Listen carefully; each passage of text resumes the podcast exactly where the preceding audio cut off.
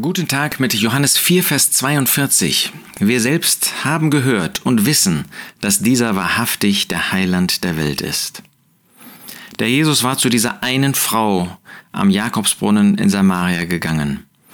Er hatte ihr die gute Botschaft verkündigt. Das war eine harte Botschaft für sie zunächst. Das ist keine frohe, frohe Botschaft am Anfang. Nein, sie musste lernen, dass sie verloren war, dass ihr Leben ein sündiges Leben war, dass sie in Hurerei lebte. Und sie erkannte, dass der Jesus nicht nur ein Prophet war, sondern sie erkannte in ihm sogar den Messias, ähm, ihr wurde bewusst, dass das, was er ihr gegenüber sagte, eine solche moralische Kraft hat, dass da mehr hintersteckt als nur ein, ein Wanderer, der dort an dem Brunnen saß. Und dann ist sie in die Stadt gegangen und hat den Menschen davon erzählt. Und sie sind zu dem Herrn Jesus gekommen.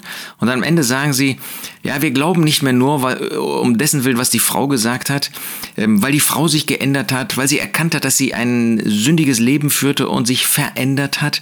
Nicht in eigener Kraftanstrengung, sondern weil sie ein neues Leben bekommen hat durch die neue Geburt, weil sie Jesus als Messias, als Retter angenommen hat. Sondern wir selbst haben gehört und wissen, weil wir das erkannt haben, weil wir das gesehen haben. Wir haben gesehen, wie der Herr Jesus, wie du ähm, hier ein Leben mit uns geführt hast, wie du gesprochen hast, wie da geistliche Kraft dahinter war, äh, was du getan hast, wie du es getan hast, wie du Gott verherrlicht hast. Wir selbst wissen, dass dieser wahrhaftig der Heiland der Welt ist. Nicht nur ein Retter für die Juden, sondern ein Heiland für jeden Menschen, der ihn annehmen will.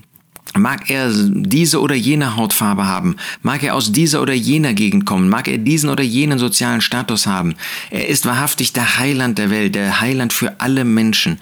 Gott ist in ihm zu dieser Welt gekommen, die Welt mit sich selbst versöhnend. Er hat ein Angebot gemacht, die Welt hat das abgelehnt, sein Volk hat das abgelehnt und trotzdem bleibt er der Heiland der Welt, der jetzt die Hand Gottes jedem Menschen ausstreckt, der eben bereit ist, das Werk anzunehmen, der bereit ist, sich als Sünder anzuerkennen erkennen. Was für eine große Botschaft haben wir, weil wir einen großen Menschen sehen und haben, der eben nicht nur ein Mensch ist, der der Sohn Gottes ist, der der Retter der Welt ist, der sein Leben auf Golgatha gegeben hat.